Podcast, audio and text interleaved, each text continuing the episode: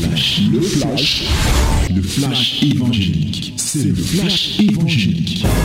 C'est le temps du flash évangélique. Oui, mon bien-aimé, voici le temps de la parole. Voici la minute de la vérité à flèche rosée. C'est très important que tu puisses être attentif à ce que Dieu veut te dire maintenant. Ouvre ta Bible dans Romains chapitre 5.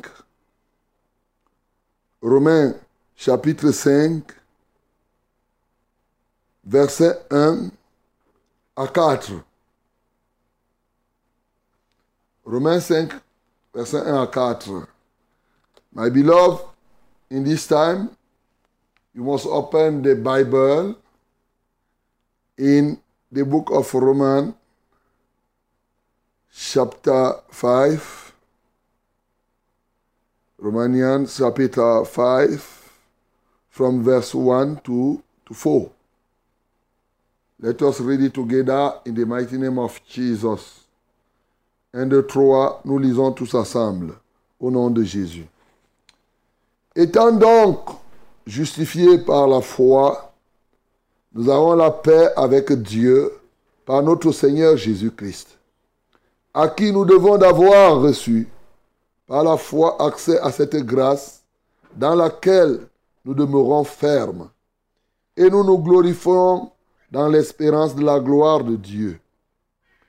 Bien plus, nous nous glorifions même des afflictions, sachant que l'affliction produit la persévérance, la persévérance la victoire dans l'épreuve, et cette victoire l'espérance. Et si on continue, on pouvait dire, oh, l'espérance ne trompe point, parce que l'amour de Dieu est répandu dans nos cœurs par le Saint-Esprit qui nous a été donné. Bien-aimés, ce matin, nous continuons à bâtir un nouveau caractère dans ta vie.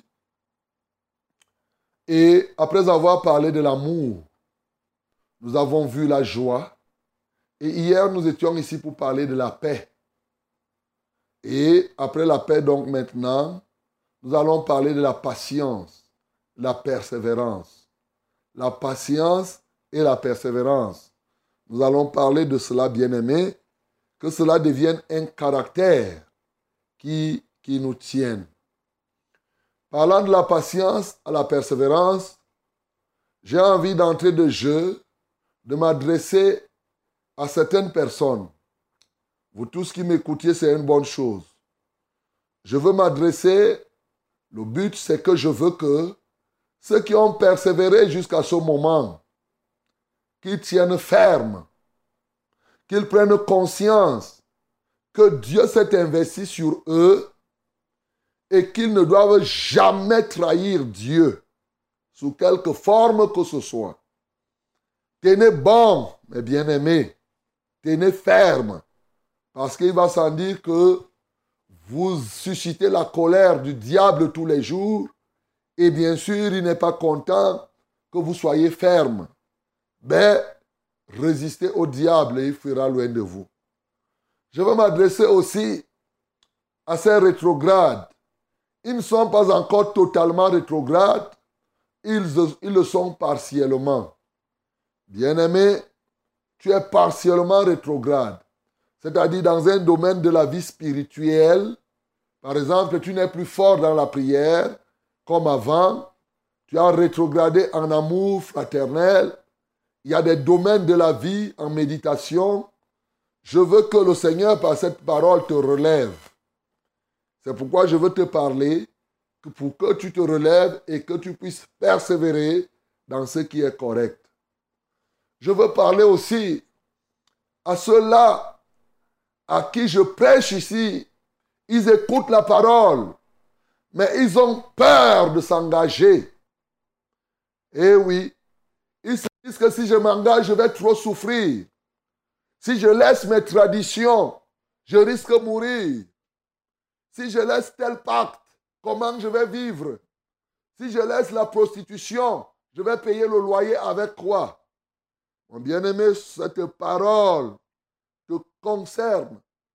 Et tu comprendras que tu peux laisser tout pacte, tu peux rompre tout ce qui ne glorifie pas le Seigneur Et cette parole va te fortifier pour que tu tiennes ferme. Je veux parler aussi à tous ceux-là qui étaient engagés, qui ont rétrogradé dans la foi, au point même d'arriver pratiquement à abandonner la foi ou à abandonner la saine doctrine. Oui, mon bien-aimé, cette parole te concerne, afin que tu te réveilles, afin que tu reviennes dans la foi. Cette parole est un cri que je lance vers toi. Jésus revient bientôt. Réveille-toi et engage-toi totalement à la voie du salut. En lisant donc ce que nous venons de lire, la Bible commence par une conclusion. Étant donc justifié, eh bien, il justifie pas mal de personnes. Et par sa justification, nous devenons enfants de Dieu. Nous sommes justifiés par la grâce de Dieu. C'est pourquoi il dit que nous devons tout à Jésus, qui nous a donné la grâce, nous a donné, oui, cette faveur d'accéder à la justification. Et ceci, nous l'avons fait au moyen de la foi. Ayant donc eu foi à Jésus, confiance à sa grâce, nous sommes réconciliés avec Dieu y a la paix. La paix s'est rétablie entre Dieu et nous. Mais cette paix peut être éprouvée. Cette relation peut à un moment ou à un autre être éprouvée. De sorte que si tu ne fais pas attention, cette relation peut se briser. Voilà pourquoi il dit, lorsque la paix se rétablit entre Dieu et toi, il y a l'espérance qui naît en toi. L'espérance de participer à la gloire de Dieu, c'est-à-dire d'être définitivement dans la félicité céleste, cette espérance monte dans ton cœur. Mais parce que c'est l'espérance, parce que c'est quelque chose d'avenir et de bien, l'ennemi te met à l'épreuve. Et cette épreuve-là, tu ne fais pas attention, tu risques de succomber et perdre ce qui est prévu pour toi. L'espérance. Trois choses vont demeurer, dit la Bible. La foi, l'amour, l'espérance, la plus grande de ces choses, c'est l'amour. Mais nous avons besoin d'espérance. Et parce que nous avons été justifiés et que nous appartenons au Seigneur, nous nous glorifions de la gloire de Christ, de prendre part. Mais nous nous glorifions des afflictions. Uh-huh.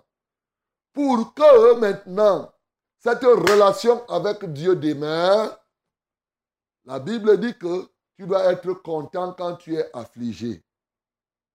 Parce que l'affliction produit en toi quoi? La persévérance.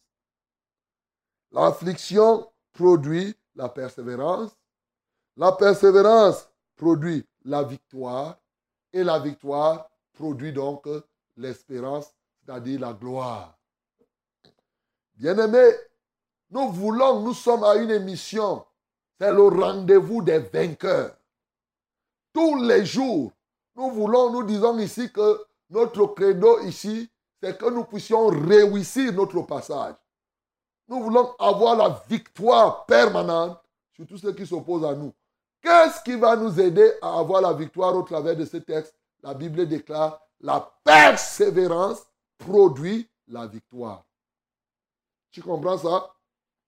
La victoire vient d'où? Hein? L'un des éléments qui nous apporte la victoire, c'est la persévérance, mon bien-aimé. Si tu renonces à la persévérance, à la patience, tu as renoncé à la victoire, tu as acheté clé à main l'échec. C'est pourquoi tu as besoin de ce caractère de patience. Tu as besoin de ce caractère de persévérance. En réalité, la patience, c'est quoi? Dans une certaine dimension, quand tu heurtes ton pied, tu cognes ton pied par exemple, quelqu'un est à côté de toi, il te dit Achia. Achia, c'est quoi? Patience. Hein? Tu as compris? Voilà la patience alors. Ça veut dire que quoi? Supporte. Ça veut dire que quoi? Ne cherche même pas à te venger même. Calme, calme. Tu vois? Il te dit Asia, patience. Ça veut dire que quoi? Reste positif. Ne t'énerve pas. Ne fais pas n'importe quoi. C'est ce que ça signifie. Donc la patience, c'est une attitude positive en attente de l'accomplissement d'une promesse de Dieu, de quelque chose. Mais cette attitude euh, euh, positive devient davantage patience, ce n'est pas simplement ça, lorsqu'elle est mise à l'épreuve pour être ébranlée. Donc c'est une attitude positive inébranlable. En attente donc de l'accomplissement de quelque chose. Ça, c'est la patience. Ça t'évite, ça dit que tu attends peut-être le mariage, tu as les épreuves, hein? tu veux te marier avec Richard, mais après, entre-temps, Isaac vient, tu es tenté, tu refuses. Or, celui qui t'a promis le mariage a voyagé. Tu vas faire comment? Tu vas attendre. Donc, tu vas patienter. Avec quoi? Une attitude positive. A dit, tu ne passes pas ton temps à te plaindre à gauche et à droite. Cette attitude se voit dans la foi. Elle se voit dans ce que nous faisons. Le monde est ainsi bâti. Une fois, je vous disais que la vie, c'est trois choses. Quand tu vis, sache que ces trois choses doivent se réaliser. Et l'un des éléments qui caractérise la vie, la vie est un ensemble d'épreuves qu'il faut surmonter. Je te rappelle encore, j'avais déjà dit. Un ensemble d'épreuves. Quand tu dis là que je vis, ça veut dire que tu rencontres des épreuves et tu surmontes, tu résistes, tu es patient. Tu ne laisses pas que les épreuves viennent t'abattre. C'est aussi la vie. Comme on dit, la vie, c'est aussi ça. Mon bien-aimé. Donc, tu dois persévérer. Mais très souvent aussi, je peux parler à des gens qui sont forts pour persévérer dans les choses du monde. Et je regarde quand je pars ici, je suis à Vombi. Il y a des moments où on sort là, on voit les bails Amsterdam qui viennent attendre les gens qui amènent la nourriture de fou. À 4 heures, les gars sont, les gens, les femmes là sont déjà sorties.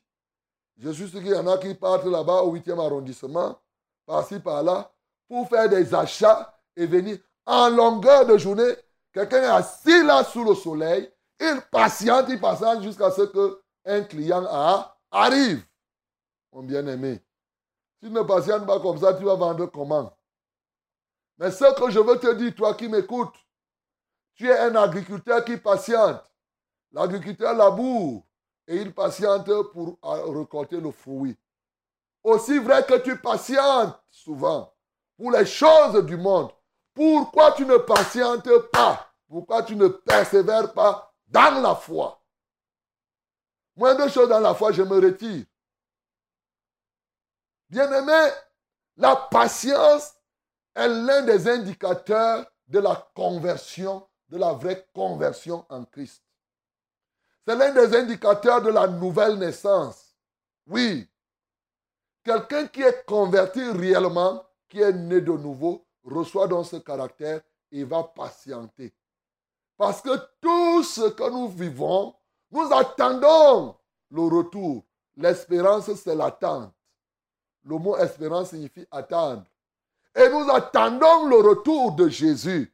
Alors, si tu ne t'armes pas de patience, quelque chose va venir te dire que est-ce que tu es même sûr que Jésus va revenir et tu vas te décourager. Bien-aimé, tu dois être patient. Et nous avons énormément de textes à cet égard. Les peuples de Thessalonique étaient patients avec les flammes de feu qui les dérangeaient ils étaient au milieu des flammes de feu. Ils étaient toujours là. Il dit, vous donnez à vous-même, affligés, du repos, oui, avec nous. Lorsque le Seigneur les a appelés, ces gars-là, oh, ils étaient terribles. Mais l'apôtre Paul rendait témoignage, il dit aussi, nous nous glorifierons, nous, de vous dans les églises de Dieu, à cause de votre persévérance et de votre foi au milieu de toutes vos persécutions et des tribulations que vous avez à supporter. C'est la preuve du juste jugement de Dieu pour que vous soyez jugés dignes du royaume de Dieu pour lequel vous souffrez. Vous voyez, pour que vous soyez jugés dignes du royaume de Dieu. Et il se glorifiait de, de ces personnes-là, il se glorifiait des Thessaloniciens. Et bien sûr, il a compris que par leur persévérance, ça montre qu'ils se sont convertis. Quand tu vois quelqu'un là qui, euh, tantôt il est dans la foi, tantôt il n'est pas, au fond, il ne s'est pas encore entièrement converti. Bien-aimé par la persévérance, la Bible nous dit dans Luc 21, 19 que nous sauverons nos âmes. L'un des éléments, vous savez, le salut est par la grâce. Nous sommes sauvés par la grâce. Mais dans cette grâce-là, tu as ta contribution. C'est une faveur. Mais qui t'a dit que quand on t'accorde la faveur, ça veut dire que tu as zéro contribution? L'homme, pour être sauvé, contribue en deux choses dans son salut.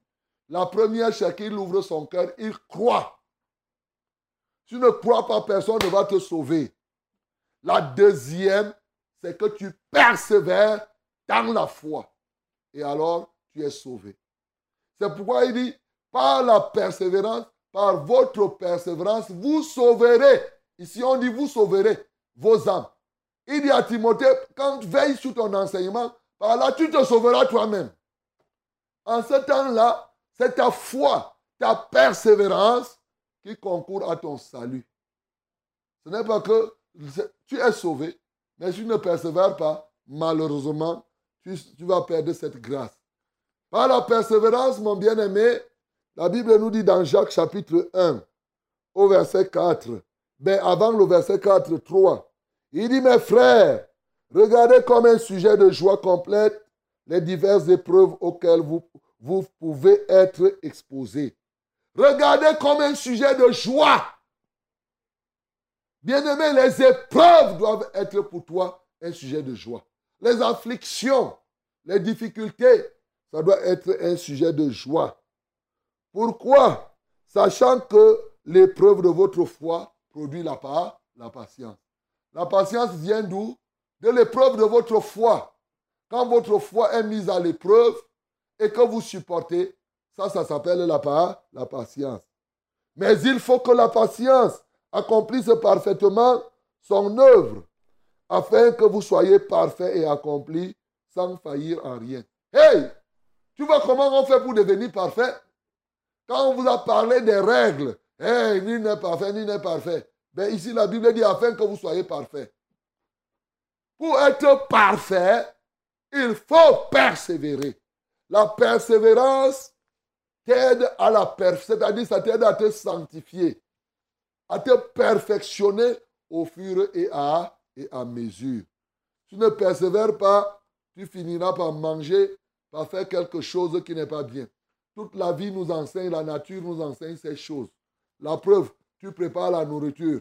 Si tu veux essayer, tu prends le tarot, tu manges sans cuire comme tu es pressé, tu as faim. Et tu vas venir me dire ce que tu vas récolter. Ou tu attends que le tarot cuit complètement et tu le manges et tu as, et tu as l'appétit. Alors tu choisis quoi?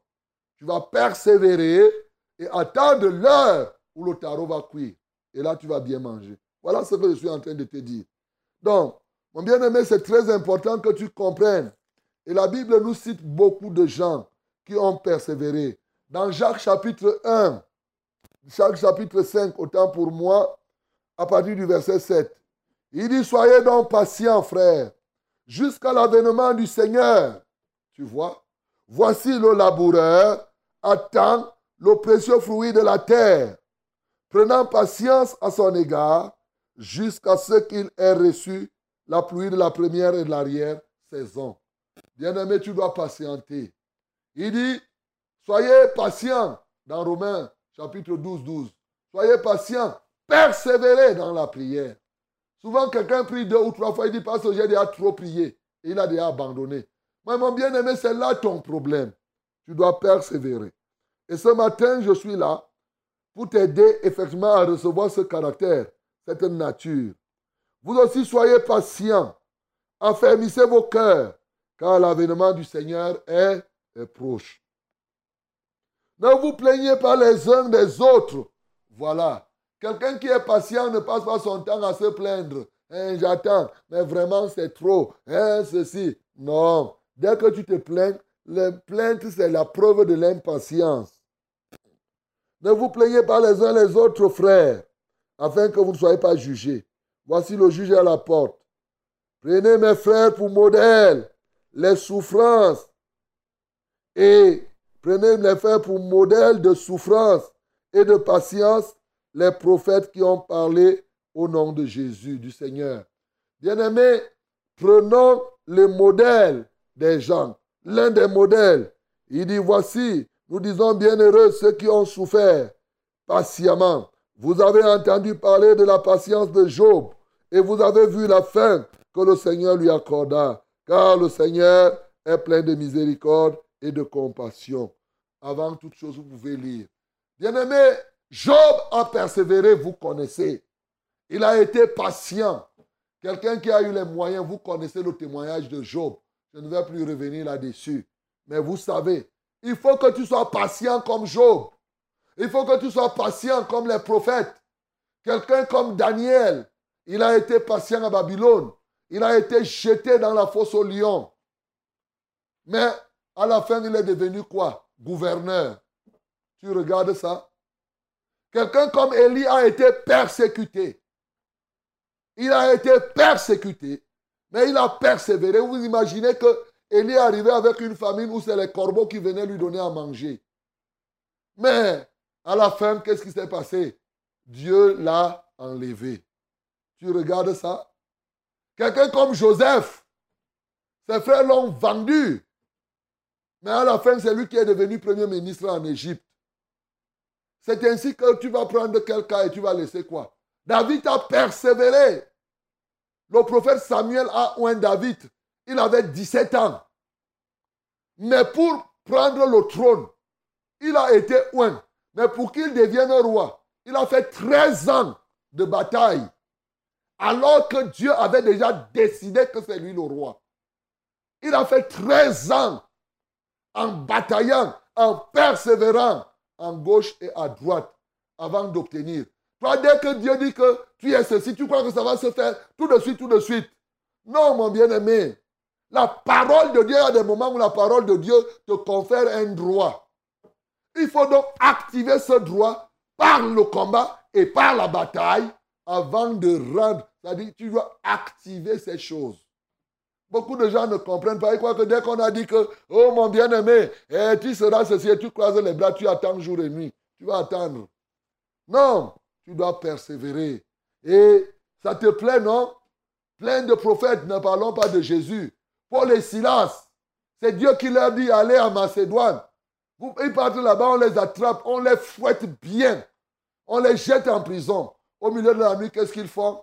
Ils se mettent à chanter et la prison, c'est blanc. Connais tous ces témoignages, mon bien-aimé. Ça ne doit pas être inutile. On jetait les apôtres en prison. La Bible dit qu'ils étaient joyeux d'avoir été fouettés pour la gloire de Dieu. Bien-aimé, tu dois persévérer. Je te rappelle que le chemin du Seigneur n'est pas du chocolat. Hé, je dois te dire la vérité. Si on te prêche, tu crois que tu vas suivre Dieu, c'est le chocolat, tu perds le temps. Ce n'est pas ça. D'ailleurs, tu aimes chanter le cantique, mais le chemin du calvaire est étroit et périlleux. C'est un chemin comment Mon bien-aimé, tu comprends? Il faut quitter ce qu'on aime, savoir être mal jugé, endurer l'injure même du monde, être méprisé. Tu regardes, mon bien-aimé, tu vois ça? Il faut consentir à n'être rien tu regardes ça, devenir rien, n'avoir qu'une seule envie, aimer Jésus pour toujours. Alléluia. Et tu chantes jusqu'au bout, je veux te suivre. Dans les bons comme dans les mauvais jours. Ça, c'est le cantique que si tu n'es pas prêt à persévérer, je t'interdis de chanter ce cantique. Sinon, tu seras en train de blasphémer, tu seras en train d'énerver Dieu. On voit quelqu'un, un rétrograde, qui dit Jusqu'au bout, je veux te suivre étant rétrograde. Mon bien-aimé, répands-toi de ces mauvais chants que tu chantes parce qu'il devient mauvais dans ta bouche en ceci que tu es le contraire de ce que tu es en train de chanter. Mais le chemin du calvaire est étroit et périlleux. C'est un chemin solitaire, difficile et ténébreux.